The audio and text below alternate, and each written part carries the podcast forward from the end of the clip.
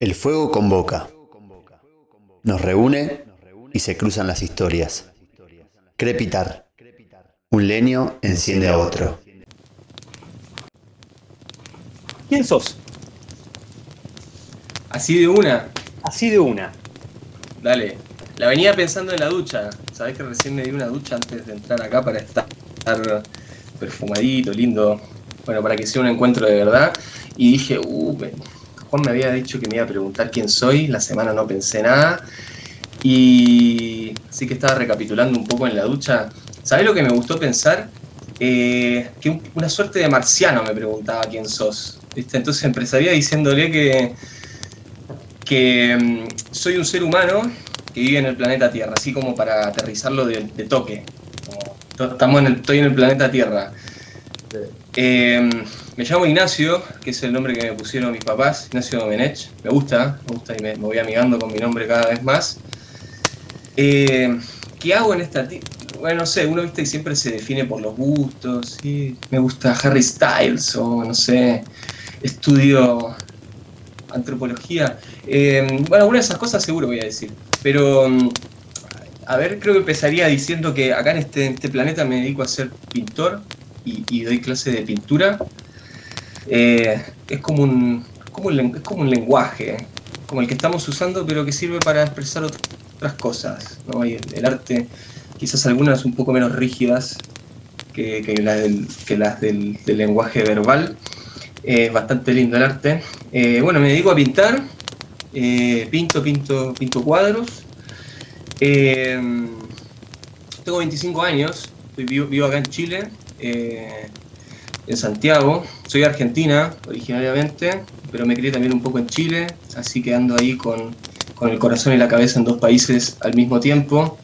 Así que un sentimiento bien, bien particular para el que lo conoce, sentimiento del extranjero tremendo.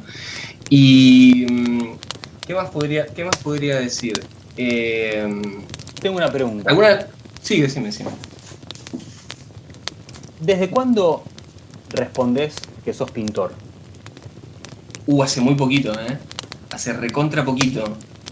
Porque me la tuve que empezar a creer. Eh, y es, muy fuerte eso.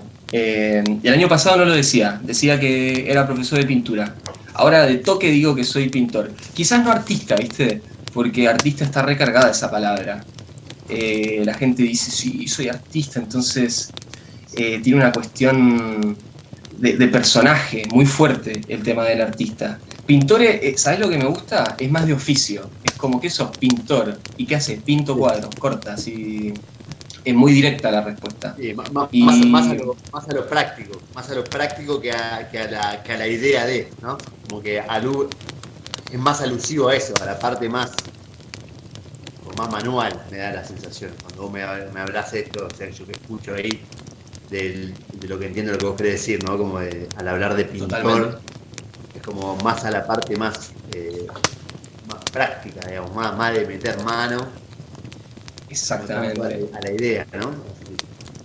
Sí, total, porque uno empieza a decir que es artista, entonces, viste, se abren un montón de preguntas de qué es para vos el arte y cómo te expresás. No, viste, pinto, es como si hiciera muebles. En vez de hacer muebles, hago cuadros. Y, y de hecho, es- la- una de las cosas que más me gusta y me enorgullece de, de- de mi, de mi trabajo es, es la parte del oficio, que es, es, eh, sentarse a pintar. Eh, uno piensa que el artista de repente está ahí, viste, craneando la obra, se conecta con su yo interior, y a veces tenés que levantarte a la mañana, te sentás con un mate y te sent- y a pintar, así como si estuviera lijando un mueble, no, no queda de otra. Y entonces le bajo un poco la pretensión a todo esto de ser artista. Pero igual te da la, la idea de que haces algo relacionado con el arte, no sé. Que no es lo mismo que ser artista. Con un pie, un pie adentro y un pie afuera, dice. Que sí, pero no. ¡Qué tibio! Claro, el tibio, no. Bueno, como, como, como argentino que vive en Chile, pero que se crió en Chile, pero que es originario de Argentina. eh, ¿cómo, ¿Cómo se lleva esa, no sé, doble nacionalidad? Es un quilombo, es un quilombo. Mentalmente, porque prácticamente está. No, prácticamente también es un quilombo. Eh, mira, estoy, estoy contento acá donde vivo, en Santiago. La verdad es que eh, vivo en un lugar bien lindo, que tuve la suerte de poder elegirlo. O sea, vivo en un lugar que elegí, que creo que es un, una, no sé, un gran acierto, eh, por lo menos para mí. Y, me permite dedicarme a lo que me gusta, tengo el trabajo bastante cerca y un poco es donde me crié, entonces hay algo, una cuestión de raíz que me tiene, que, que me hizo, hizo que vuelva acá.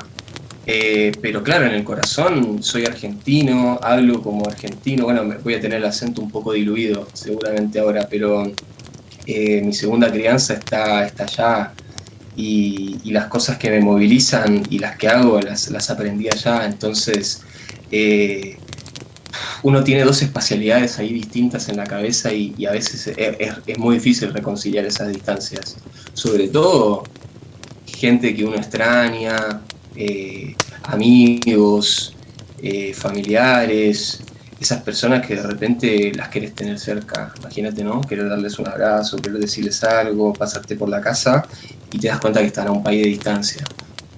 Eh, no sé, ahí está fuerte en ese sentido. Bueno, hay, algo ahí, Santi, que, se me ocurre que, tienen en común, ¿no? Esto de, de elegir vivir ustedes dos un lugar, en un lugar que no es en el que nacieron y, bueno, en tu caso te criaste, en el de Nacho hubo ahí una crianza mixta. Pero... ¿Por qué, Santi? ¿Vos, de dónde vivís y de dónde sos? Yo ahora, estoy viviendo en Bariloche. Eh, nacido y criado en, Capital Federal, en el barrio de Caballito. Y sí, obvio, es como que también eh, tiene como eso de, elegir vivir en otro lado, implica como ese, una especie de, desarraigo, ¿no? Esto que decís vos. En un principio, como que, no sé, estoy hablando de mí, ¿eh? Pero en, un primer momento era como eso de, bueno, che, la gente que, con, la que, con la que me quería, con la que estoy acostumbrado a estar, no sé qué, está 1800 kilómetros de distancia. Y creo que llega un momento después que hay como una especie de clic donde ya, viste, como que ya sentarte pie ¿no? Eh, en el lugar en donde estás, viste. Y de repente como que parece como que se van diluyendo ciertos vínculos, no se diluyen, además se van transformando. Después como que quedan los que tienen que quedar, pero como que en mi caso me sentí más arraigado cuando en el momento donde dije, bueno, si me pasa algo, ¿a quién llamo? Y están acá, tan cerca, ¿viste? Como este fue un gran un gran salto que hoy puedo como ver ahora que estamos hablando de esto, no, lo había, no me había puesto ni a pensarlo nunca. Mm. Pero, bueno, esto, como que los vínculos en un momento están más cerca en este lugar y dejan de estar también por ahí donde uno tenía, aunque siguen estando, ¿no? ahí está la bisagra. ¿Cómo? ahí está la bisagra, eh, de, no sé, probar vivir en otro lado, empezar a vivir en otro lado, a bueno, este es mi, nuevo lugar donde, donde decido estar. ¿Te pasó hace poco? Perdón, vos le estabas preguntando a, Santi, ¿no? No, no, sí, sí, por eso. No, estaba pensando, ¿eh? el silencio porque ah. estaba pensando. Eh, el... No, no, no me pasó hace poco. Ya hace bastante que, que, que me pasó, digamos. Qué bueno. Después de un par de situaciones, no sé qué, como que también creo que en un momento yo hace, yo hace 8 años que estoy acá ya. Eh, ah, tu caso. Ah, entonces ya como que también, sí, ya, ya en cierta cosa me siento como más como del lugar en donde vivo ahora, ¿no? Eh, pero creo que es un, sí, es un caminito que va pasando así de a poquito. Se va dando, ¿no? Qué bueno. Che, y perdón, me di cuenta que estuve hablando hablé, sí, me dijiste presentate, conté un poco quién soy, cómo me definía, esa definición de la ducha, pero eh, ¿por qué no cuentan ustedes también quiénes, quiénes son? Quiero saber, ¿sabés qué quiero ver? ¿Cómo se definen ustedes? Saber qué tan bien estuve. Mira, qué atrevido el, el invitado. Correcta, no va a ser correcta la respuesta. No, ya lo sé, ya lo sé. Pero para ver cómo, cómo, otros se definen. Uno no le pregunta generalmente a otro, ¿y vos quién sos? Es, es medio rara esa pregunta, ¿viste? Entonces, ya que me la hicieron, ahí le, devuelvo el favor, así me cuentan eh, Bueno, si querés, yo, mientras, cuando veo pensado esta pregunta, así como disparador, obviamente que la pregunta, como todo, lo que uno dice se la termina haciendo en el fondo a uno mismo. Eh, me dio la sensación, a ver, en este momento voy a ser completamente sincero, me estoy poniendo en pelotas así, tac. Eh, no sé si la imagen, creo que estoy en un momento donde la imagen que yo tenía de mí mismo está como. Está, está ahí, le falta una pata a la mesa, ¿viste? Está ahí.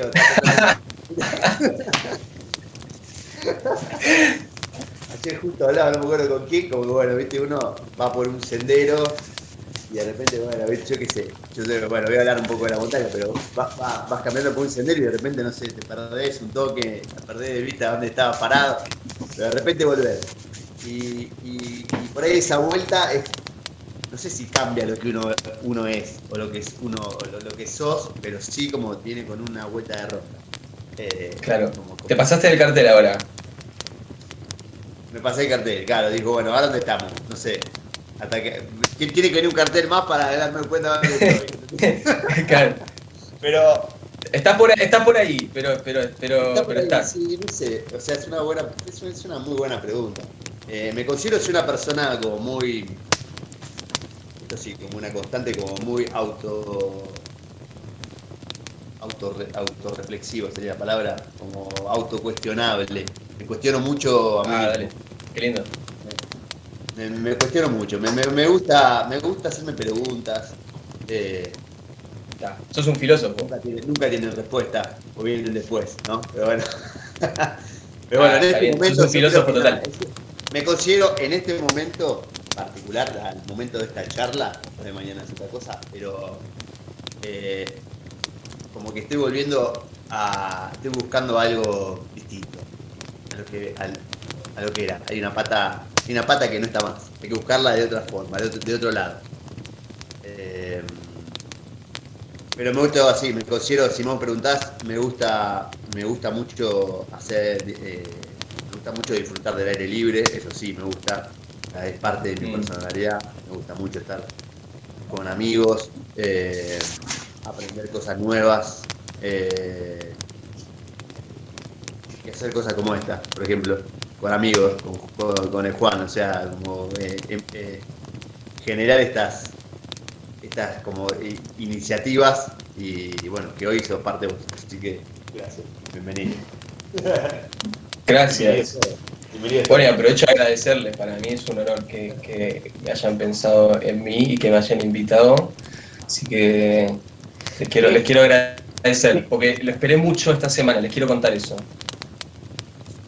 Me gusta porque se bañó, se perfumó y nos agradece, Santi. Es, ese es un lujo. Ya está, cortá, cortá ahora, terminó.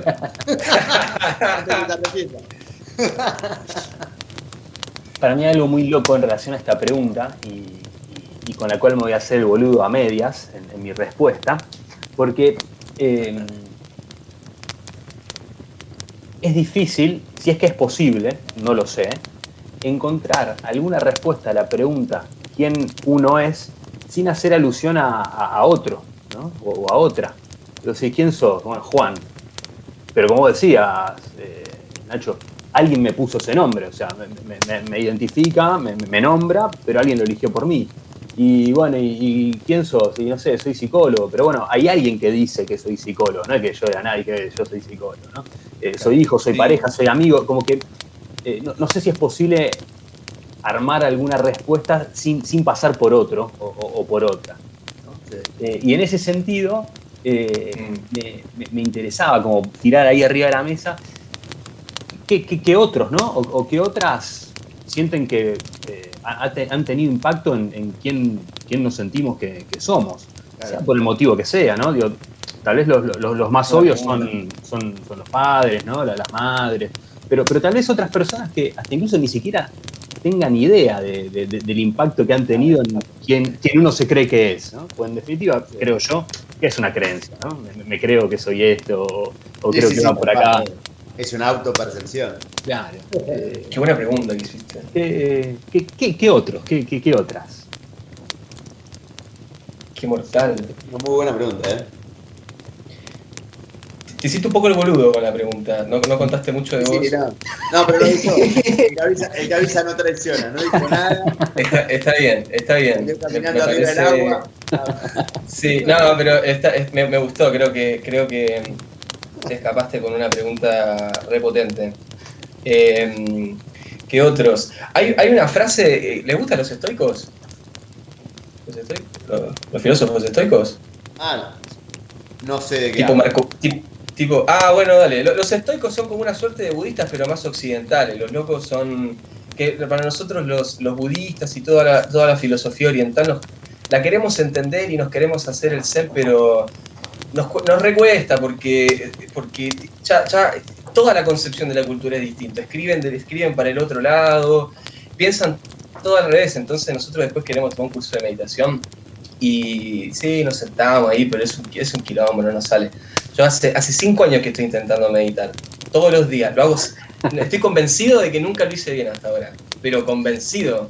Lo, voy a seguir intentando porque soy un cabeza dura total, pero, pero por eso ahora últimamente me gustan más los estoicos, que son una serie de filósofos eh, griegos, bueno, estoicos modernos, pero digo la, filosofía más, más griega. Y los locos, bueno, la bajada de línea de estos locos es que hay que abrazar las cosas como vienen. Así, son, son tipos que no se quejan, así, pero ni queriendo, ¿eh? No, no. Si te quejaste, perdiste como estoico. Tienen que abrazar todo lo que les viene y, y para los estoicos el obstáculo es el camino.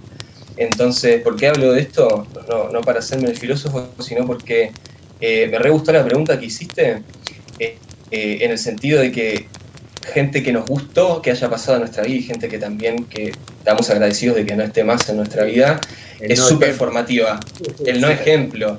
Y es clave eso, el obstáculo ahí es recontra el camino, porque ese. Es- esa persona que te dolió, que te hirió, que no veías la hora de no verla más, es súper formativa también para tu vida. Entonces, ¿quién es? ¿Quién es los que quise seguir teniendo, los que tuve, los que agradecí y también los que, los que detesté? Y a veces esos son los más formativos. Decís como, puta, menos mal que este loco se me cruzó en la vida porque ahora sé qué decisiones no tomar.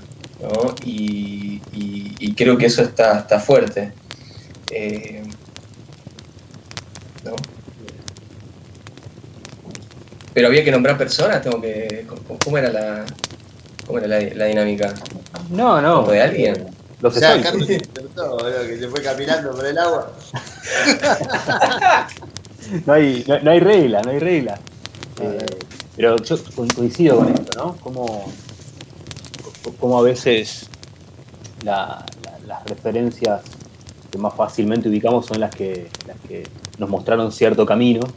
eh, y, y también hay de las otras y, y no es poco saber por dónde uno no tiene ganas de andar, ¿no?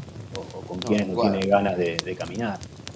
Yo creo que también, obviamente, como que prim- la- esa- esas primeras personas, como que, obviamente, creo que los padres tienen gran, obviamente, un impacto gigante en cada uno.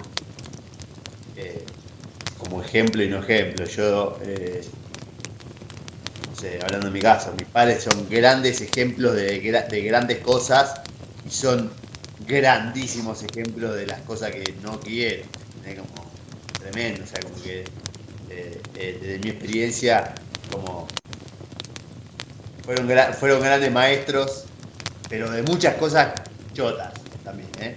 Muchísimas cosas chotas.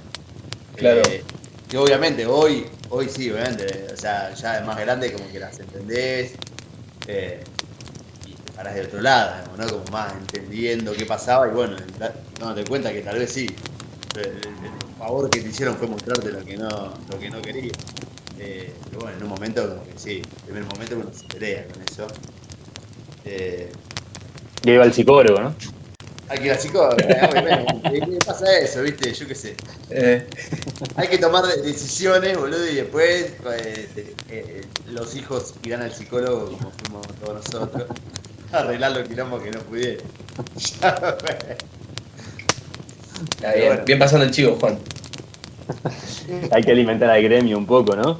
Pero, pero, pero cuántas veces, ah, no sé si muchas o pocas, ¿no? Pero, pero por lo menos desde mi punto de vista, en, en más de las deseables, eh, se termina como ubicando o, como problemático, o hasta incluso en, algunos niveles como patológico, cuestiones que, tienen que pasar, ¿no?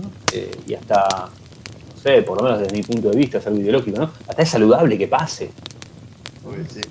Che, qué, importante que, te dejen pasarte de largo un cartel y que vos ahí te encuentres perdido sin saber qué hacer, o que, o, que te puedas plantar ante cierta idea o, cierta directiva y decir, no, esta para mí no va. Eh, eh, si no, creo que, en algún momento el, golpe es duro. Sí, sí, sí, tal cual. Qué bueno esto de definirte también en, en, base a los otros, porque te das cuenta que nos necesitamos, nos necesitamos muchísimo. Y, a, veces, a veces nos olvidamos de eso. Yo ahora me estoy haciendo, no sé si te pasará, Santi. Eh, bueno, ahora estás hace un montón de tiempo eh, allá en Bariloche, ¿no? Dijiste que estabas. Sí. Eh, claro, estás hace un montón de tiempo y esto que contaste de la llamada estuvo bueno. Hoy levanto el teléfono a alguien y, la persona a la que llamo está acá cerca, pero eh, estando quizás a la lejanía o, expatriado, claro, y perdiendo la oportunidad de un, de un montón de cosas, ahí uno también pierde instancia de, por ejemplo, de echarle la culpa a los demás, ¿no? Uno dice, ¿sabes qué? Me voy de casa eh, porque no me banco tal cosa de mi vieja, pinché las pelotas de que me junto con mis amigos y siempre quieren hacer lo mismo, y, viste, le echas la culpa, siempre le echas la culpa al otro, viste, eh, a tus amigos, eh, a, tu, a, tu, a tu novia o novio, a tus papás, y un día te tomaste el palo, te fuiste solo y decís, el pelotudo era yo, ¿viste? ¿No? Parece que bastante de las cosas a las que le echaba la culpa a los demás eran mías. Y ahí te tenés que poner a trabajarlas. Y bueno, vas encontrando otros que, van resignificando y encontrás otros que resisten la prueba, la prueba del tiempo. Y, y ahora, por ejemplo, lo que me está pasando en mi vida es que me estoy haciendo la pregunta de qué balance encuentro entre cierto tipo de soledad que busco y cierto tipo de compañía que anhelo. No sé si ustedes quizás lo vivirán, ¿no? Esa, es, bueno, es una cuestión súper dual, deben pasar eh, todos los seres humanos por eso, ¿no? Pero, eh, pero ustedes que son súper autorreflexivos se deben preguntar mucho hasta qué punto reclamo un espacio de, soledad eh, y, hago una, y hago una vida de caverna. A mí me gusta mucho esa idea de cueva y bien, pero en qué punto también salgo de la cueva, porque tengo que estar con otros, y estar con otros a veces es divertido, a veces no, te molestan, te echan las pelotas, son, son, son otros, en, su, toda su otredad, ¿no? Eh, ¿Cómo equilibran eso ustedes? Eh, diría que no lo equilibro tan bien, yo no, no tengo un gran... Eh, a ver, me pasa lo siguiente. Disfruto mucho de estar con gente, disfruto mucho, o sea, me considero una persona muy eh, eh, como empática en el encuentro con otro, pero me encanta estar solo. Digamos, la, forma de la forma que yo tengo como de recuperar como energía, porque hay gente que para cuando, cuando está medio pasado, no sé qué, dice, no, me voy a tomar una birra con mis amigos, o me junto con este, eh, y ahí es donde por ahí recobra cierto, cierta identidad o cierta, cierto centro. Eh, mi centro es eh, solitario, o sea, yo me doy cuenta que es al revés. Cuando yo estoy como muy... como que me fui de eje o no sé, necesito buscar algo, una pregunta, una respuesta, no sé qué, es como que automáticamente es como a la cueva, ¿entendés? Como que, intento quedarme solo y bueno, y en el medio intentando encontrar un equilibrio. No sé, no, sé de qué forma, o sea, si está bien, si está mal, creo que depende también del momento en que uno se encuentre. Eh, che, pero dijiste algo re bueno, claro. Que, sí, me pregunta es eh, malísima, porque en verdad, eh, ¿cómo equilibrar? ¿Qué sé yo? Es un problema todos los días. Pero lo que dijiste está, está mucho mejor. El centro está cuando estás solo o cuando estás con otros. Y bueno, en tu caso estás solo, ahí me hiciste preguntarme, el mío está, sí, necesito estar solo y como que me recentro y digo, bueno, ¿a dónde salgo? para mí es como, como, una, como una base, ¿entendés? Bueno, bueno, listo, pum. Bueno, sí, después obviamente disfruto un montón de estar con gente y amigos. Eh, mm. pero cuando estoy ahí medio, bueno, eh, en, el, en el estar solo, ahí es como como que tal vez me puedo ordenar, tal vez. Es el, es, no, eh, pienso que es el quilombo de, de- lo que uno se arma como, como dicotomía o como dilema, ¿no? Que no pueden convivir. Que pa- pareciera que hay que tomar partido. Eh, y, tal vez lo, lo- jodido de eso es justamente no tomar partido y ver cómo, cómo convive la- la- las ganas de juntarse con gente, a, a boludear, a charlar, a, a jugar o a lo que sea, con esos otros espacios que tal vez uno necesita más para, justamente para no estar con nadie. Y que tal vez vos estás solo y en realidad estás con un montón de gente, pues a mí algo que, que me pasa mucho, eh, mucho, es que estando solo me imagino diálogos que tengo ahí pendientes o asuntos, ¿no? Entonces digo, bueno, entonces a, a este lo voy a encarar y voy a decir, escúchame, las cosas no son así, tendrían que ser de esta manera, y, y- y- y digo, no, no es el mejor modo. Entonces rebobino, digo, no, no, lo voy a encarar más por este lado.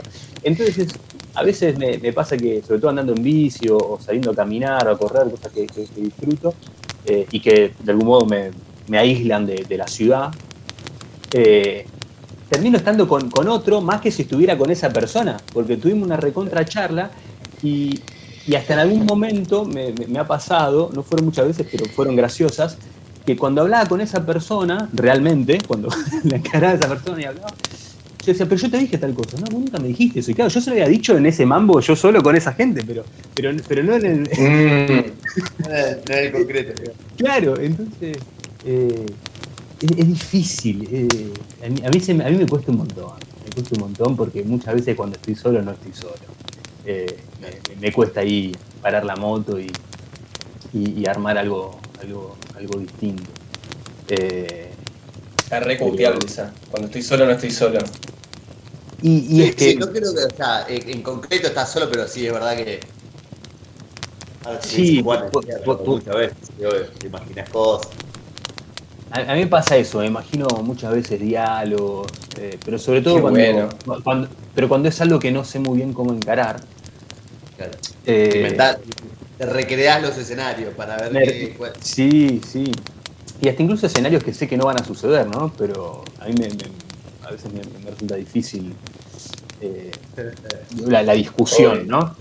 Y, y a veces en esos diálogos imaginarios mando al carajo a más de uno y después voy a hablar y nada que ver. Pero bueno, me saqué las ganas. Claro, ¿cómo estás? Eh, Bien, bien, no, sí, bien.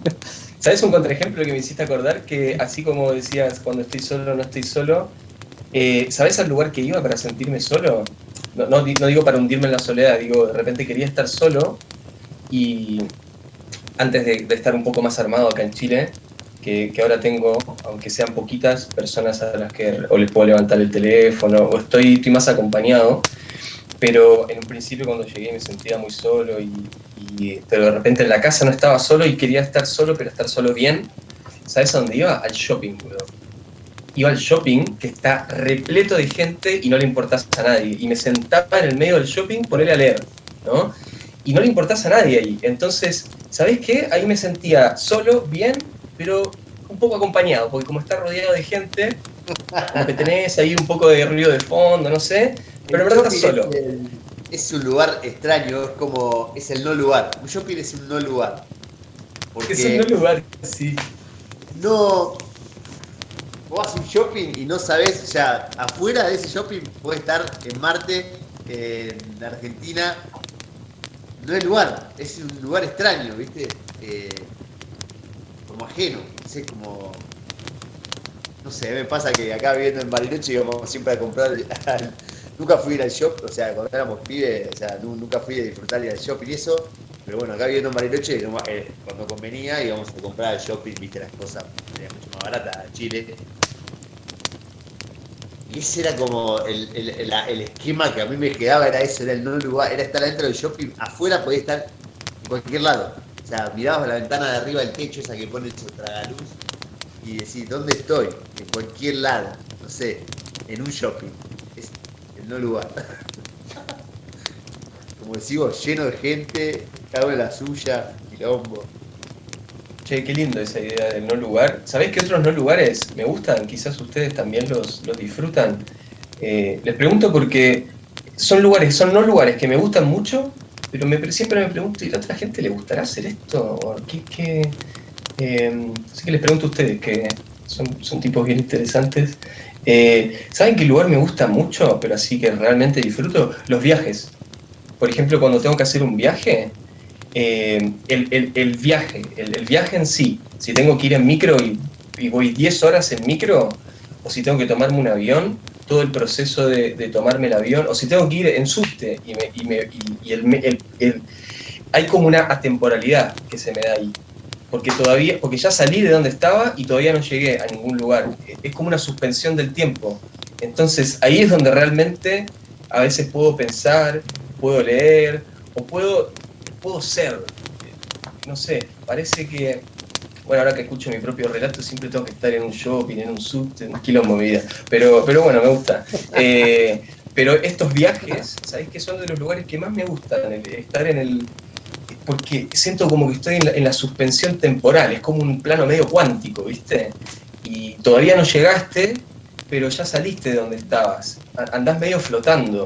Y creo que ahí se dan, eh, así como ahora se está, dando este encuentro, pero en esos espacios se dan unos pensamientos que son más libres de la temporalidad. Uno ahí es como que, ahí, le bajan, ¿no? le bajan las ideas, las reflexiones, las decisiones, ¿Les pasa a ustedes o soy el único ahí que.?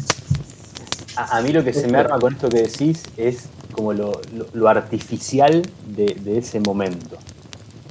No sé, en un avión o, en un, colectivo, un grupo de personas que no tienen la más mínima idea quién es el otro, los, nos enlatan adentro de, de un artefacto con alas que no tenés señal de celular, que no sabes qué carajo está pasando en el mundo, o en un micro si agarrás alguna zona sin señal también. Nadie se conoce, estamos todos yendo al mismo lugar, pero por motivos distintos, y andás a ver a lo que cada uno se le juega en, ese traslado. Y, es una coincidencia puntual, en, un paréntesis de la vida de cada persona que, te cruza, ¿no? Eh, a, mí eso me, parece muy, muy zarpado porque estamos yendo todos al mismo lugar y a la vez estamos yendo todos a lugares distintos. alguno va a reencontrarse, alguno va por la alguno está, va porque, no sé, falleció alguien, otro va, eh, qué sé yo, a cerrar un negocio, otro a renunciar a un laburo, no sé, como que hay, hay tantas posibilidades, infinitas posibilidades, y, es una, como que es el, el, el sumum de la contradicción, coincidís y a la vez no hay nada similar entre uno y otro, es pura diferencia. Eh, a mí se me arma algo de eso, de, ¿no? Pero esto de que nos meten como sardinas en una lata, o nos metemos solo, nadie te mete, al contrario, pagás una fortuna para, meterte ahí. Y algunos pagan un poco más para estar con las patas un poco más estiradas, ¿no? Eh, pero, no tenemos nada que ver por no estar en el mismo lugar, hacia el mismo lado.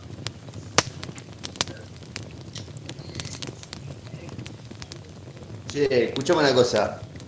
Eh, ahí, porque me había, me había, contado Nacho que Juan, que vos estabas eh, con esto de la pintura, pero estabas haciendo una especie de, de reversión. ¿Qué, qué mano de poeta que tenés, Juan?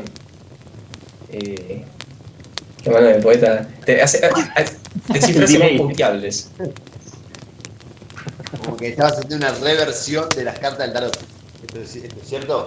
¿O entendí mal?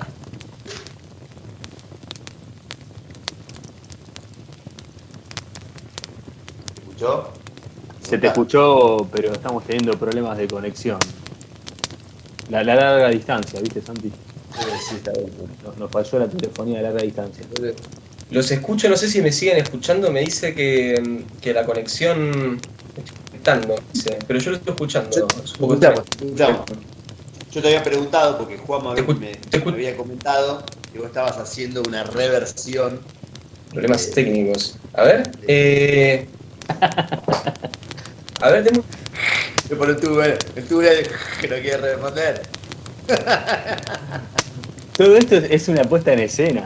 Es una puesta en escena para, para evadir eh, la, convocatoria a hablar de, de, astrología.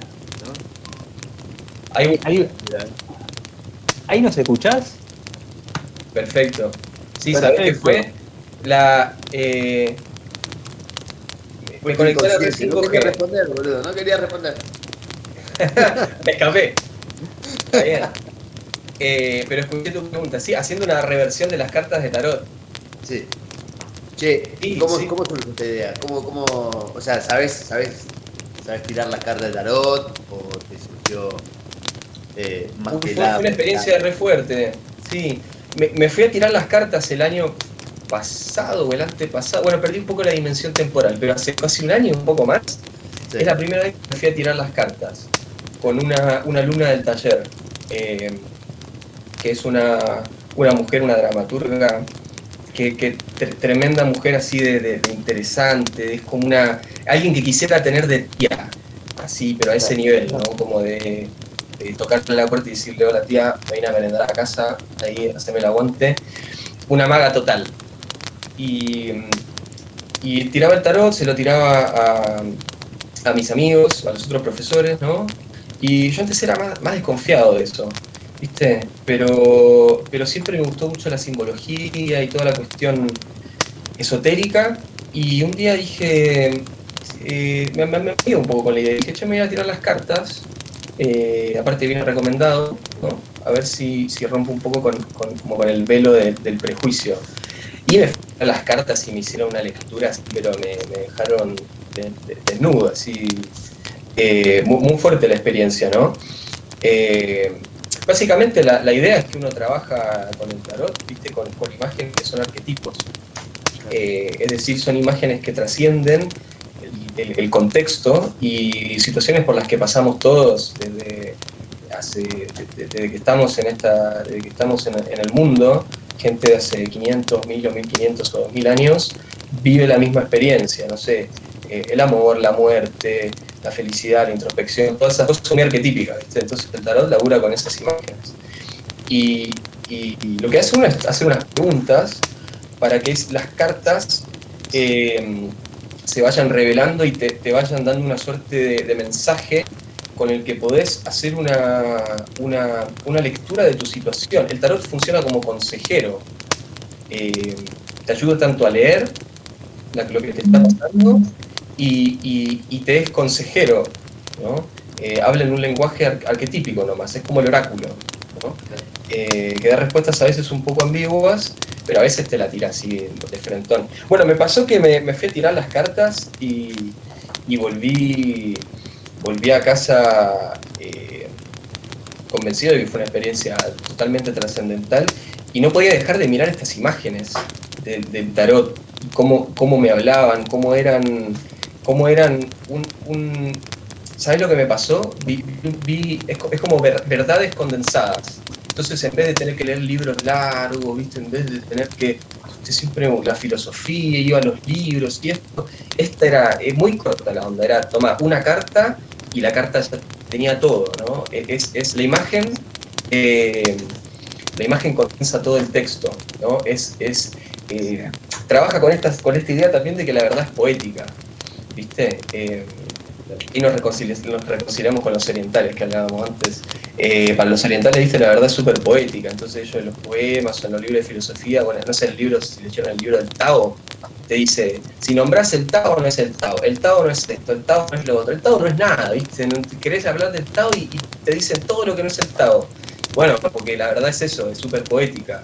En el momento que te querés explicar qué es el amor, quién sos, cagaste, ¿no? ya no lo podés explicar, es algo súper, súper eh, dinámico. Entonces, me pasó de amigarme con eso, de amigarme con la verdad poética a través de la imagen.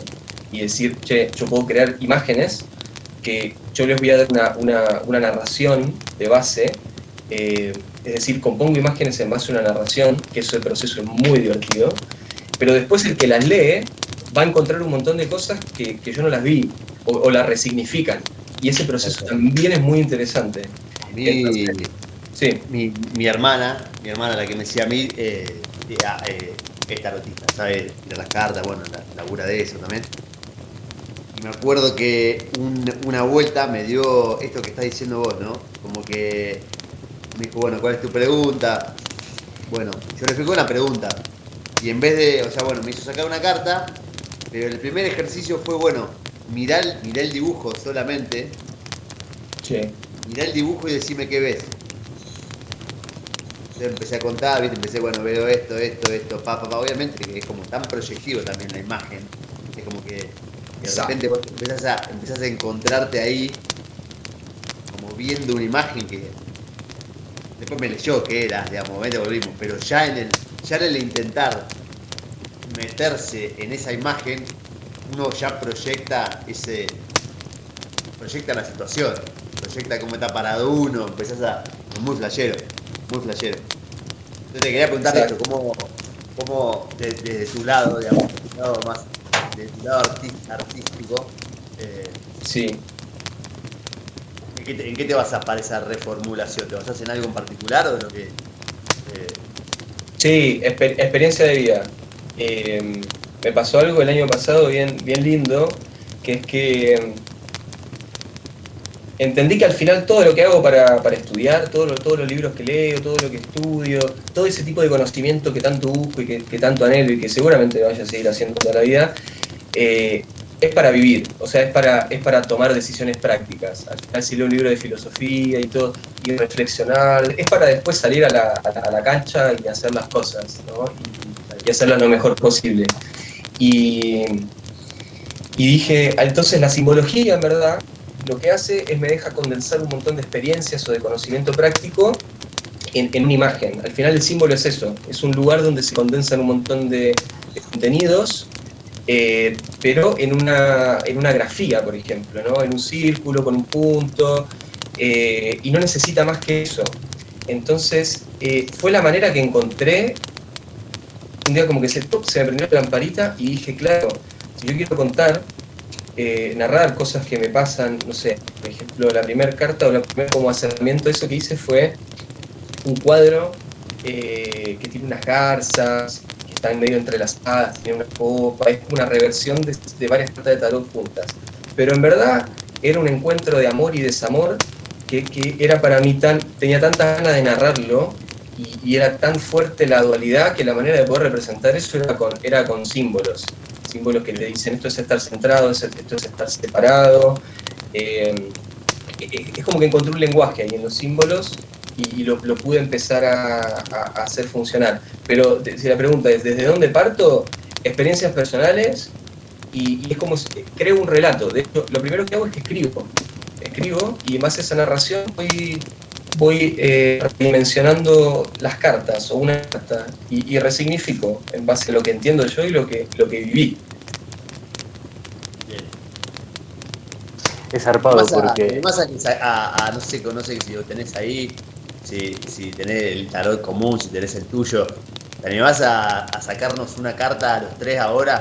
Tipo, una sola para los tres. Ok.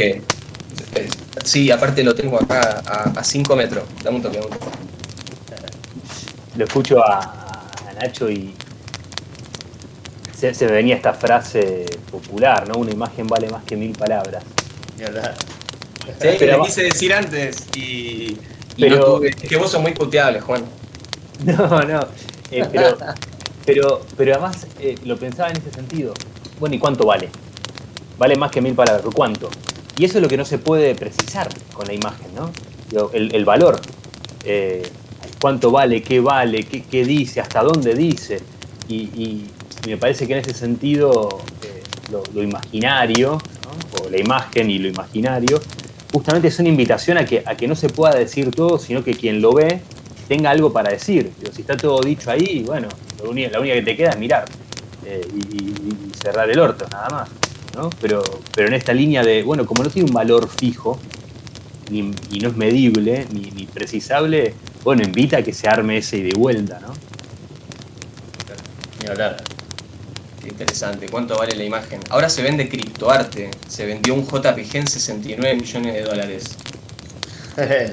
¿Habrá sido un, artista? Pero, sí, un artista, un artista, People. People. Eh, nada, no, bueno, no, no, no, no, quiero entrar ahí, pero solo para que dijiste cuánto vale una imagen y ahora 69 palos un JPG. Corta. 69 palos verdes. Un JPG bastante, ¿no? Pero me hiciste pensar algo que es que cuánto vale una imagen. Que sabes lo que tiene la imagen, o el arquetipo en verdad, el símbolo, que tiene, una propiedad muy fuerte, que es que es un tipo de verdad que se recuerda, que no se incorpora. A diferencia de leer un libro y, dar, encontrarte con alguna frase o con un tipo de contenido en donde vos decís, sí, es verdad, el colegio es una instancia de represión y entonces decís como ahí te empezás a incorporar toda esa verdad. El símbolo es algo más directo, es como, no sé, un circunpunto.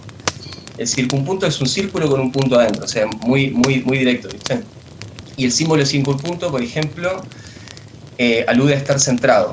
¿sí? Para los alquimistas era el sol, o, o el símbolo del oro también. Entonces ellos tienen una frase que es, nuestro oro no es el oro del vulgo, porque para el vulgo los alquimistas querían convertir los metales pesados en oro y llenarse de plata. Y es verdad, ellos hacían eso, pero el metal pesado era uno y el oro era estar centrado. Entonces, de repente simplemente ves el circunpunto y ahí te, pa, te pega como un flechazo en la frente y decís, ¿sabes qué? Estoy re descentrado. Y, y ese tipo, o ya sé lo que, lo que necesito para estar centrado. Y, es más como si es más como si despertar algo de adentro tuyo que sale como verdad que leer algo y decir ahora tengo una nueva verdad que la, que la adiciono. Creo que ahí, ahí está el valor de la imagen. Eh, el valor de la imagen reside en eso una verdad que se recuerda. Bueno traje el, eh, hablando de imágenes traje el mazo. A ver lo voy a pasa que estoy con la cámara que me que se me se me enfrenta. Cómo podemos hacer esto a ver que no sé yo voy a ir bajando a ver ahí ustedes ven el mazo no Muy lindo. ¿eh? Buena, buena, buena. Sí, sí, es un. Está linda la contratapa. Este mazo, esta baraja se llama. Se llama la baraja Rider. Baraja Rider White Smith. No es la, no es la original del tarot, es una versión más moderna, es como de los. eh, creo que de los o 50, 60, 70, por ahí, pero del, del siglo pasado. Eh, bueno, eh, a ver, la voy a dividir en, tres. Voy a dividir un, lado para el lado de Santi, ¿sí? voy a usar con, mi- mano izquierda, ¿no? Que es, uno generalmente le pueden pedir que divida el mazo eh, con la mano no hábil, verdad, con la mano más, del lado intuitivo, mi, mi hemisferio derecho. Voy a darle un mazo a Juan y voy a poner uno, uno, uno ahí para, para Santi.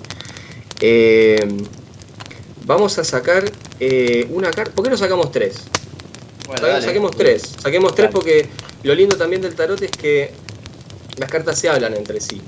Perfecto. Es decir, que eh, es como tener palabras. Es verdad, una palabra suelta puede ser súper poética, amor, pero lo importante es, es como uno las, las hace jugar, ¿no? Así que, a ver, vamos a sacar la de. Vamos a sacar la de. la de Juan.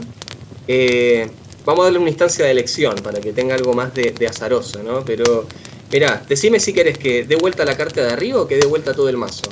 Juan, este es tu mazo. Este La de arriba. la de arriba, dale. El ermitaño. Eh, Santi, ¿vo- ¿vos querés que dé vuelta todo el mazo o la carta de arriba? Eh...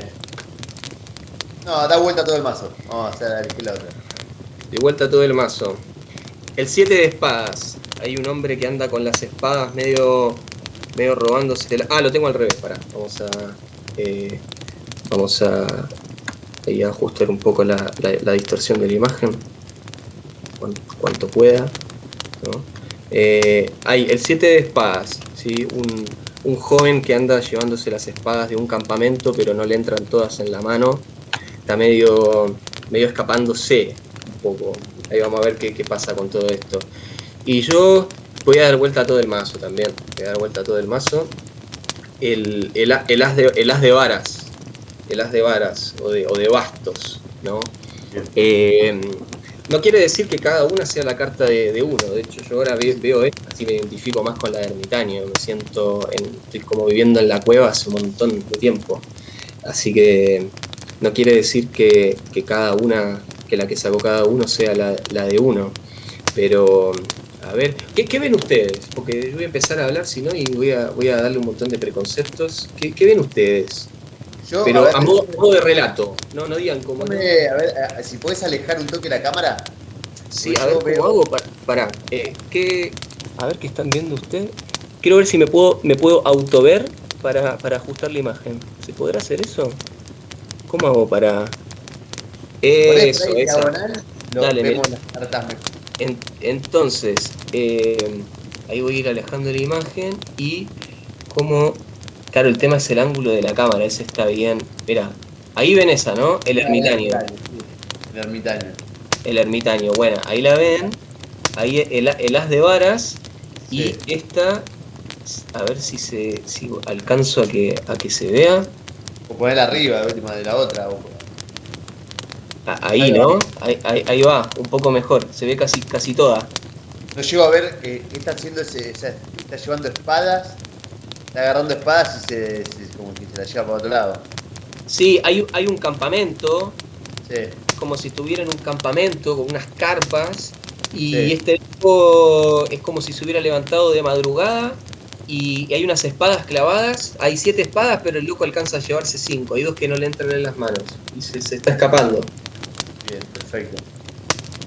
Y además se está yendo para un lado, pero mira hacia el otro. Claro. Que es verdad eso, que, importante. ¿Qué ven ustedes? A ver, si, si tuvieran que expresarlo como relato, a ver, dame. Dame un toque, ¿eh? Dale, dale. Yo tengo uno, ¿eh? Tengo uno. Dale, dale. Dale. Eh, la avaricia de, ese muchacho que, esperó a que todos estén apolillando, se descuiden y se lleva lo que, lo que no le pertenece, esperando apropiárselo pero es tanto que, no puede, ¿no? le dan las manos. Y, me, queda resonando esto de ir hacia un lado, pero mirando hacia atrás. Eh, pareciera que no es tan importante hacia dónde va, sino de dónde se está yendo y con qué se está yendo. Y, esa segunda carta, ¿no? donde hay una mano que parece emerger de unas nubes, con ¿qué es un basto eso? Es un basto, sí. ¿no? Con un basto ahí como, como una especie de. A mí me, me resuena como una señal divina, ¿no? como algo de, eh, o de corte, de corte a esa, a, esa primera acción de, herirse, pero mirar hacia donde se está yendo y no hacia donde se dirige. Y, la última como esto del ermitaño de, como el fin de, la historia. Bueno, en, esa lógica la cosa termina ahí. Y, y, hay algo del ermitaño que es sin otros, y si es sin otros, se, pone ahí en, cuestión lo, que es, ¿no? Como algo que, que, al borrarse los demás o, al quedarse sin los demás, eh, pareciera que, se encuentra ahí como medio, medio oscuras y, con ese fabrolito intentando hacer algo, pero parece un poco, un poco precario como, como, como instrumento para poder hacer algo. Bueno, el ermitaño también tiene un basto en la mano. No es el único con el basto en la mano.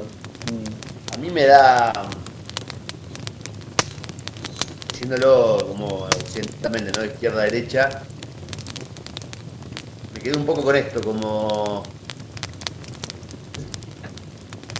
Primero, este, este personaje así como que se está llevando.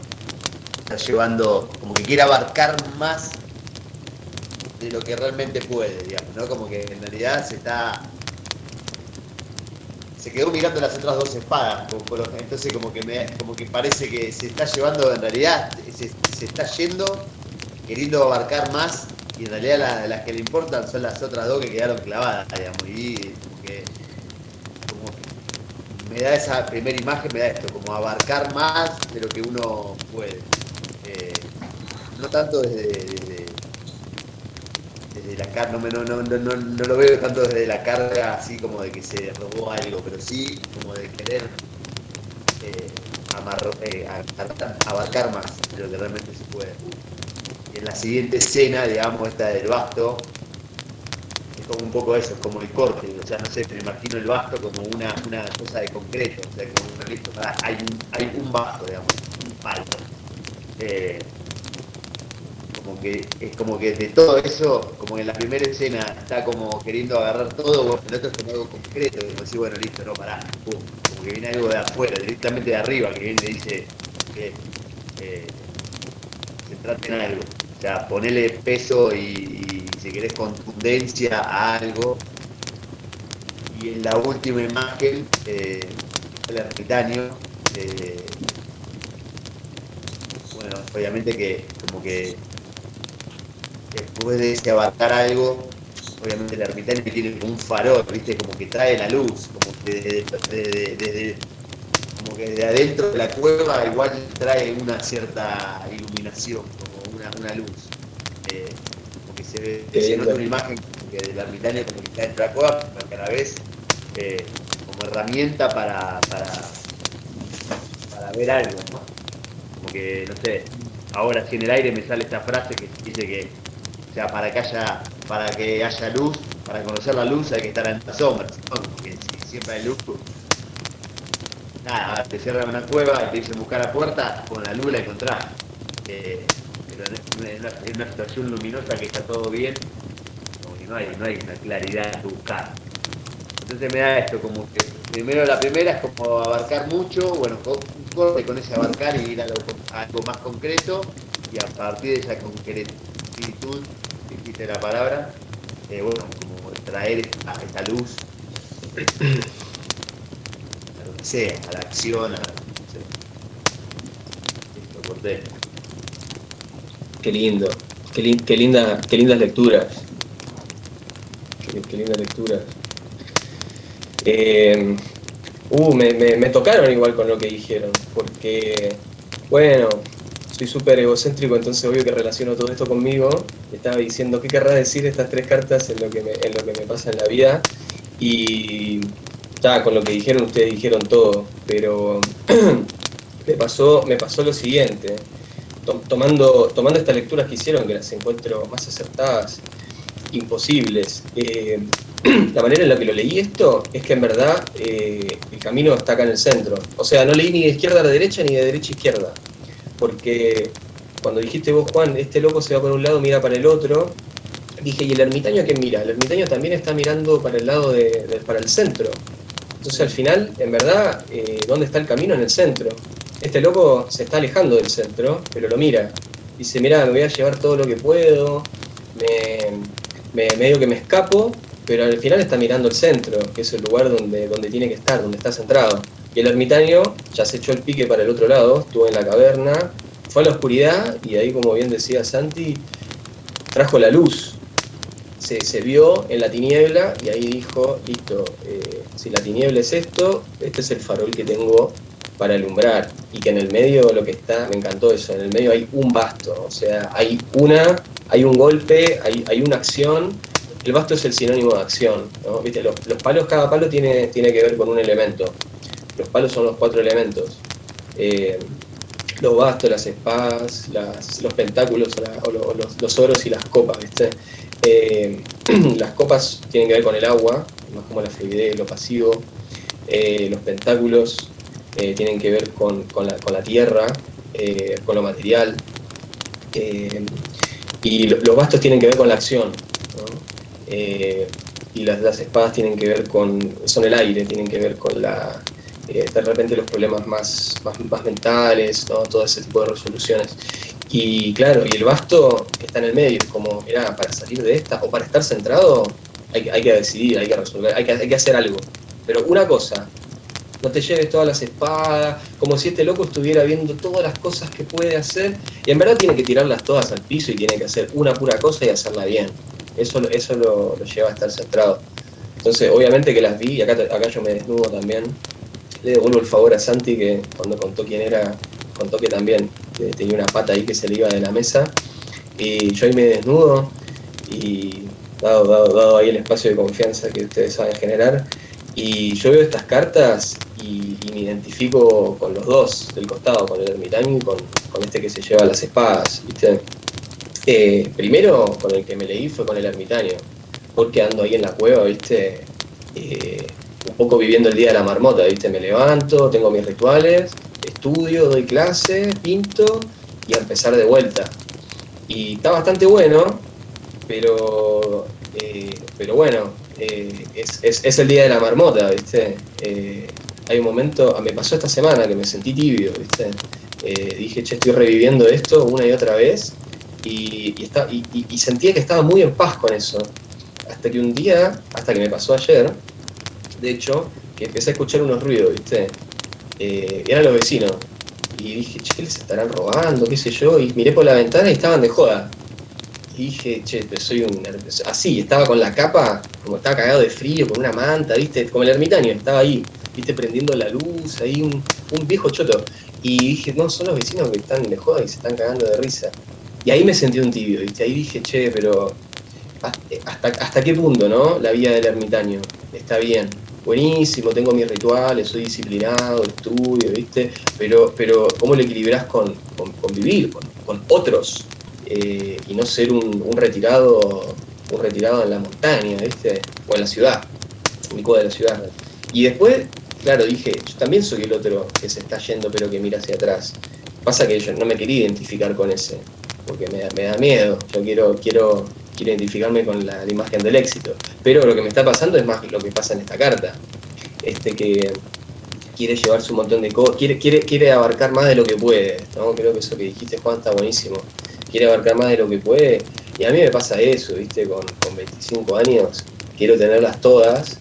Eh, entonces quiero ser artista y pintor y exponer y vender y dar clases y vivir afuera y esto y lo otro. Quiero hacer, viste, todo, quiero hacer todo y al final me quiero llevar todo eso en la mano y, me doy vuelta y miro para atrás y digo, che, pero ¿y todo esto de qué vale la pena si, si no lo estoy compartiendo con alguien muy especial, por ejemplo? Y ahí, viste, esa es una pregunta que me entró, me entró en juego hace, hace poco. Eh, va, no hace poco, pero esta semana se me presentó muy fuerte, viste, y dije, che, y todo esto que estoy haciendo está, está buenísimo y seguramente era el momento de hacer todo esto, pero, pero eh, lo, quiero compartir con alguien, con alguien muy especial. Entonces, eh, eh, llevarme esas espadas es irme descentrando, ¿no? Irme descentrando. Pero a la vez el ermitaño estaba descentrado y está, está volviendo, se fue a encontrar. Así que en verdad lo que hay que hacer es, actuar, no sé. Em, me, me hizo pensar en eso. Perdón, hablé mucho. Y que qué importante que algo, que algo haga de corte, ¿no? o, que hagamos funcionar a, algo de, corte justamente cuando, uno termina eh, acomodándose bastante en alguno de estos dos lados eh, y que tal vez durante un tiempo está bien, pero cuando funciona en demasía, algo ahí empieza a, generar algún ruido, ¿no? Eh, y, en esa línea y casi en un barajar y, dar de nuevo, eh, ¿hay algún tema que, te haya funcionado de corte y sobre el cual te gustaría hablar en este momento? Incluso, incluso, no sé, puede ser algo que, no tenga nada que ver con lo que haces, que hasta incluso que jamás hubieses esperado que te interese o, que sea algo que vos pongas arriba de la mesa en una conversación. Eh, eh, ¿En cuál estás? ¿Sobre, sobre, qué, sobre qué tenés? El ajedrez, quiero hablar del ajedrez. ¿Por qué? ¿Jugar, al ajedrez alguna vez? Sí. La verdad que es algo que me gustaría aprender. Jugué dos veces y nunca nunca lo sé. Me gustaría aprender. Sí. Estoy, estoy en esa. El otro día te la quería spoilear cuando hablamos al teléfono, pero la vengo pensando, la vengo craneando desde que me la preguntaste el otro día y no y se sigue manteniendo impermanente. Eh, es que últimamente me enseñaron a jugar al ajedrez hace poco, hace unos 2, 3 meses. Sabía mover las piezas nomás, pero me, me enseñaron a jugar realmente hace, hace unos meses que hice un viaje al sur, me quedé donde unos amigos. Y un amigo eh, uno de mis mejores amigos, que es eh, bueno, el director del taller con quien, donde trabajo, y, eh, y, en uno de los proyectos que, tengo, que tenemos somos socios, él me enseñó a jugar al ajedrez. Y, y desde ahí no paré de jugar, juego cada vez más, y, me gusta tanto que hasta, hasta, lo, voy estudiando. ¿no? ¿Y por qué quiero hablar del ajedrez? Porque es, es re simbólico. Pero sin entrar en, ay, ¿qué? Porque las piezas me hacen sentir. No, no, es muy simbólico en el sentido de, la batalla, ¿viste? Eh, porque el ajedrez es, una batalla. Y, es increíble como uno se ve tan reflejado en el tablero. Eh, tiene mucho que ver con el estado mental de uno, tiene mucho que ver cómo uno se despliega y cómo uno, uno, uno juega. Eh, es una alegoría de la vida y de la batalla. Y yo creo que aprendí a jugar ajedrez en el momento correcto, porque antes le hacía mucho el quite a ciertas batallas Y de hecho le hacía mucho el quite a, juegos o dinámicas que tengan que ver con competir con el otro. En el ajedrez tenés que competir con el otro. Eh, sí o sí, es, un partido. Entonces siempre me gustaron cosas que puedo hacer de a uno, ¿viste? Juegos single player, no multiplayer, donde puedo demostrar qué tan bueno soy por mi cuenta. Cocinar solo, está bien, puede ser para otro, es lo que más me gusta, pero son cosas sin competitividad. Y, este año me tiraron esta, pa, toma, te voy a enseñar a jugar algo donde tenés que competir cada partido y, tenés que aprender a enfrentarte con, el otro. Eh, y, al principio perdía todos los partidos, obvio, primero porque no sabía jugar, pero después por un tema eh, emocional, que uno tiene que aprender que está en una competencia, tiene que mantener la cordura, tiene, tiene que estar leyendo lo que pasa, tiene que ser decidido en sus acciones. Eh, es, mentalmente es muy potente, ¿viste? Es, una guerra completamente. ¿Y qué te pasó? Perdón. Sí. ¿Qué te pasó la primera vez que ganaste? Oh, qué buena pregunta, me pasó algo fuertísimo. la primera vez, no que gané, la primera vez que le gané a mi maestro, que, a quien me enseñó a jugar al ajedrez. Que no es cualquier victoria no es cualquier victoria. Eso fue estupendo, porque me había, ¿sabes qué? De hecho me había ido, me había ido a leer las cartas hace un, justo, antes de, echarme el viaje al sur, y todavía no me definía como pintor.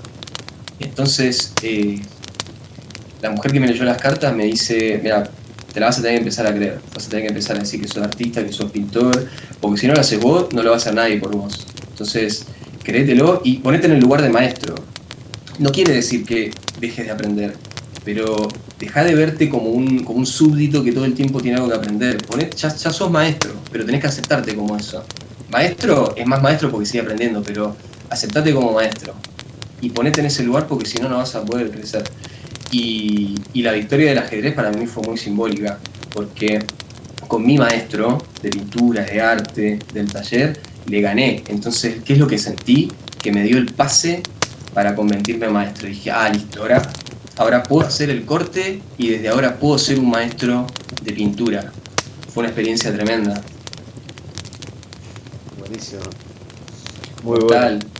Sí, sí, sí, está, está, buena. Mirá, y el ajedrez tiene algo. Eh, estoy, estoy alucinado últimamente con, el ajedrez. Eh, y bueno, tengo por suerte ciertas personas para compartirlo porque está, está, está un poco de moda, ¿viste? Con esta serie de, eh, de Dama, como que está, ahí toda la onda del ajedrez. Y está bueno, porque más gente está jugando y uno tiene más oponentes. Y ¿sabes con qué lo relaciono mucho? Con un libro que descubrí hace poco, que se llama El libro de los cinco anillos, de Miyamoto Musashi. ¿Lo, escucharon hablar de ese libro alguna vez? No. Es un libro de un samurái, de un, de un Roni, de hecho, que básicamente un Roni, espero estarlo explicando bien, por lo que tengo entendido, un Ronnie es un samurái que no muere en batalla, pero en una batalla que perdió, pero que no se asesinó.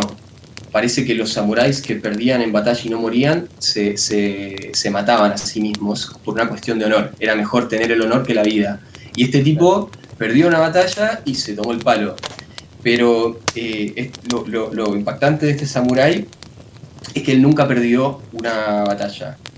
Eh, excepto eh, esa guerra de la cual se retiró, nunca perdió una, batalla. Entonces, en este libro de los cinco anillos, el tipo lo que hace es escribir un libro del camino del samurái, eh, y los cinco anillos en verdad son los cinco elementos, y te explican cada elemento cómo ser un samurái, cuál es el camino del samurái y un poco el camino del héroe también. Es súper, súper de odisea este libro, ¿no? Como de, súper homérico este, este libro, pero no por el relato, no, no es una epopeya es más bien una explicación de cuáles no son las cosas a hacer para seguir en el camino del samurái.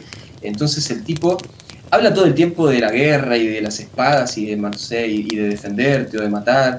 Entonces, leído como así en, frío, parece un libro que, bueno, obvio que no lo voy a usar porque no soy samurái, pero eh, yo lo empecé a asociar con el ajedrez y obviamente para no asociarlo tan directamente con mi vida, ¿viste? porque me sentía muy interpelado, sino Entonces primero lo asocié con el ajedrez, cosa de poder... poder que pase por, por, algún colador en el medio, ¿no? Exacto, sí. Exacto, porque si no, eh, tengo que responder a muchas preguntas que me, me da un poquito de cosas todavía. Sí, las, tiro, las tiré para el lado del ajedrez, pero es simplemente un... eh, sí, para tirarlas en el colador un ratito, ¿no? Hasta que procesen. Y básicamente el loco, es muy bueno ese libro, se, lo- se los recomiendo eh, porque el loco te va hablando, por ejemplo, de, no sé, de las armas, ¿viste? Te dice, eh, está mal tener un arma preferida, te dice el loco. No, no tenés que tener un arma preferida. Claro, vas a tener más afinidad con unas o con otras y, y podés perfeccionarte en una más que en otra. Pero, ¿sabes por qué está mal tener arma preferida? Porque si te la sacan no sabes pelear. Vos tenés que saber pelear con el sable largo, con el corto, tenés que saber pelear hasta con un pedazo de madera si te encontrás en esa situación. Tenés que ser un tipo estratega. El libro habla de estrategia, cómo ser un estratega, pero una estratega real. Entonces tenés que tener un desapego con las armas para vos aprender a pelear en verdad, no un, un- un maestro de ese arma, ¿no? Entonces, eh, por ejemplo, en el, en el ajedrez es no ser un apegado con una pieza. Vos podés sacrificar la reina, los alfiles, lo que sea. En verdad lo que vos tenés que saber ser es un estratega para, para ganar. El, ajedrez tiene, tiene, tiene dos objetivos. El primero que nada es proteger a tu rey. Es, esa es la misión número uno. Porque perdiste el. Es la única pieza que no podés perder. Perdiste al rey, perdiste el juego. Entonces proteger al rey es protegerse a, uno, proteger la, la vida de uno. Y la segunda misión es matar al rey del otro, para, para ganar la guerra. Estableciste, conquistaste, lo, lo que sea que quieras eh, llamarlo. Pero esa es la segunda misión, ¿no? Y todo en un marco en donde tenés tiempo. Entonces, podés pensar las jugadas, pero también se te acaba el tiempo. Entonces, para estar toda la vida pensando en qué jugada vas a hacer, se te acabó el partido. Entonces también tenés que ser rápido. Y ahí se te ponen en el juego tres variables muy fuertes, que es cómo te cuidas a vos mismo, cómo manejas el tiempo con tus decisiones y qué tan efectivo sos y qué cosas sacrificás para ganar. Esas preguntas me pegaron muy fuerte porque empecé a ver en el tablero qué cosas pierdo, ¿no? En las últimas semanas, acá me estoy poniendo muy en pelota, pero ustedes me dan ganas de hacerlo. En las últimas semanas me pasó que eh, perdí muchos partidos, es más, hasta quizás no los perdí, ¿eh? pero eh, me di cuenta que avanzaba mucho en el partido y perdía la reina. Descuidé la reina, cuidaba todas las otras piezas, pero descuidaba la reina. Y dije, puh, boludo, Ignacio, estás descuidando, estás estás descuidando tu reina, hermano. Y, esa pregunta es muy fuerte, ¿no? ¿Quién es tu reina y por qué lo estás descuidando? Eh, o estás queriendo atacar sin haber, sin haber antes desarrollado las piezas. ¿Por qué estás ansioso? ¿Por, qué no te, te estableces tranquilo? Eh, ¿qué, qué pasa que querés salir adelante tan rápido? ¿no? O después cuando atacás, ¿qué cosas podés sacrificar para llegar, para llegar con... ¿Qué estás dispuesto a sacrificar? Esa también es buena. ¿Estás dispuesto a sacrificar la reina, un alfil, un- no sé lo que sea, pero ¿qué estás dispuesto a sacrificar para avanzar? eh, para avanzar? ¿Vale la pena? Eh, te hace preguntas muy fuertes para mí el ajedrez. ¿viste? Y son Sí. preguntas de guerrero. ya, ya en pelotas y habiendo pasado por el colador, eh, ¿hay, ¿hay riesgos o, o hay un, un lado B? Eh, Va, suponiendo que lo que estás contando es el lado A, ¿no? No sé, es una interpretación mía. ¿hay, ¿Hay riesgos, hay lado B en, en la estrategia, en la anticipación que, es propia del ajedrez o que, se propone en ese libro cuando uno lo piensa en- en la propia vida? No, convencido que no. Porque, claro, uno piensa el ajedrez y uno lo asocia con el hecho de pensar todas las jugadas en la cabeza y me las memorizo y tengo una suerte de libro andante y, no, eh, se vuelve una cuestión muy intuitiva. Es decir, que eh, uno estudia para dejar de estudiar, ¿no? Uno, uno na- naturaliza ciertas cosas para sentarse en el tablero y, leer, leer lo que le está pasando y decir, bueno, si las piezas se me dan de esta manera, yo respondo de esta otra. No es que yo vaya a la biblioteca mental y esté buscando un ejercicio 14A del libro de Bobby Fischer, entonces resuelvo, porque es, esa manera de jugar ajedrez es muy inhumana. O sea, para mí, ¿eh? yo encuentro que que juega ajedrez así, ¿viste? Se, se, se quiere, se quiere matar. ¿viste? Eh, O sea, no hay Para mucha lo- diferencia con, con la computadora contra la que competían los rusos en los 80, 90. Eh, exa- exacto. Eh, Bueno, uff, el otro día vi un video de Kasparov. Kasparov fue eh, campeón de ajedrez eh, mundial por muchos años, ruso, y fue el primer ajedrecista derrotado por una inteligencia artificial. Deep Blue, creo que se llamaba Deep Blue, eh, una cosa así, de Google. Pero en la segunda vez fue vencido. La primera vez que jugaron oficialmente le ganó. Pero bueno, es más, es más marketingable que perdió contra la inteligencia artificial. Pero ¿sabes lo que cuenta, lo que contó en esta charla TED, que me la pasó un gran amigo? Cuenta algo que me, me, pareció espectacular. Me dice, lo primero que sentí cuando me senté a jugar enfrente a, a Deep Blue, y dice, mira que yo era campeón mundial, sin creérmela, pero eh, yo tengo mucha cancha en esto, o sea, sé lo que es sentarme en un partido, vivir los nervios, verle la cara al oponente, leer las jugadas, eh, es una cuestión muy mental el ajedrez. Y lo que me pasó cuando me senté a jugar con Deep Blue es que enfrente tenía un oponente que no tenía preocupaciones. Eso me cagó toda la onda, me dice. Eh, y, es muy fuerte, ¿viste? Porque mucha, mucha parte del ajedrez es eso, las preocupaciones, leer, leer qué cosas no está bien del otro, cómo quiere atacar el otro, qué propone el otro. Entonces, eh, ¿tiene riesgos eh, ser un, un, eh, un, estratega? Por supuesto que no. Si el objetivo, el camino, para mí, ahora estoy convencido, quizás mañana piense lo contrario, pero, pero creo que va bien esto. El objetivo es saber ser un estratega. Y ser un estratega que es saber leer la situación, saber qué herramientas tiene uno para, para, para, pelear y saber a dónde quiere llegar. Entonces, el estratega es, un tipo que está bien armado y está listo para la lucha.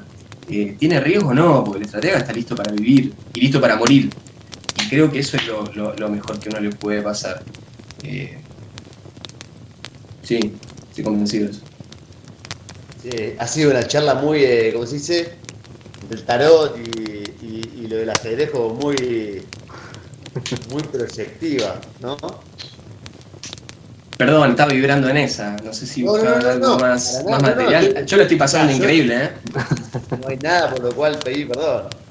Te borro separado.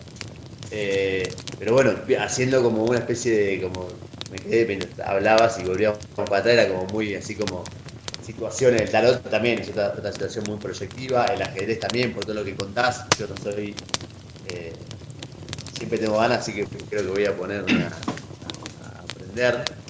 Eh, pero si vos, a ver, yo, tengo una idea que se nos ocurrió con Juan. Si vos tuvieses que. Te vamos a tirar la pelota a vos acá porque, porque sí. Ya está. Dale, dale, dale, me encanta.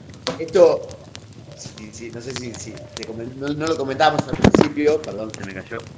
No lo comentamos al principio, pero eh, eh, digamos el, nombre que le dimos al, segmento o a la, a la charla, eh, le pusimos el nombre de crepitar, haciendo como una especie de, de alegoría al sonido que tiene el fuego, digamos, al, a, lo, que convoca. O sea, los dos creemos que el fuego es, una, es un elemento convocante, digamos, como que cuando toda la gente se sienta alrededor del fuego genera, se genera un ambiente eh, primero como de protección, como uno se siente como al calor de algo, como que también uno entra en, una, en un estado como más contemplativo, o sea, para mí no hay cosa más hipnótica que mirar el fuego, para mí.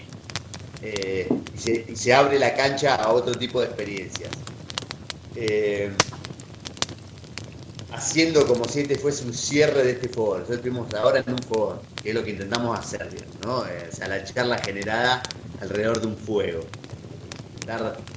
no ponernos mucho en esquema, ni quién es uno, quién es otro, sino algo más autodefinido, más charlable, que la verdad es que nos encontramos, con vos, yo por lo menos. Si tuviésemos que elegir una palabra o un elemento para apagar el fuego. O sea, puede que nosotros nos vamos ahora, che, se acabó el fogón, hay que apagar el fuego. ¿Con qué lo apagás?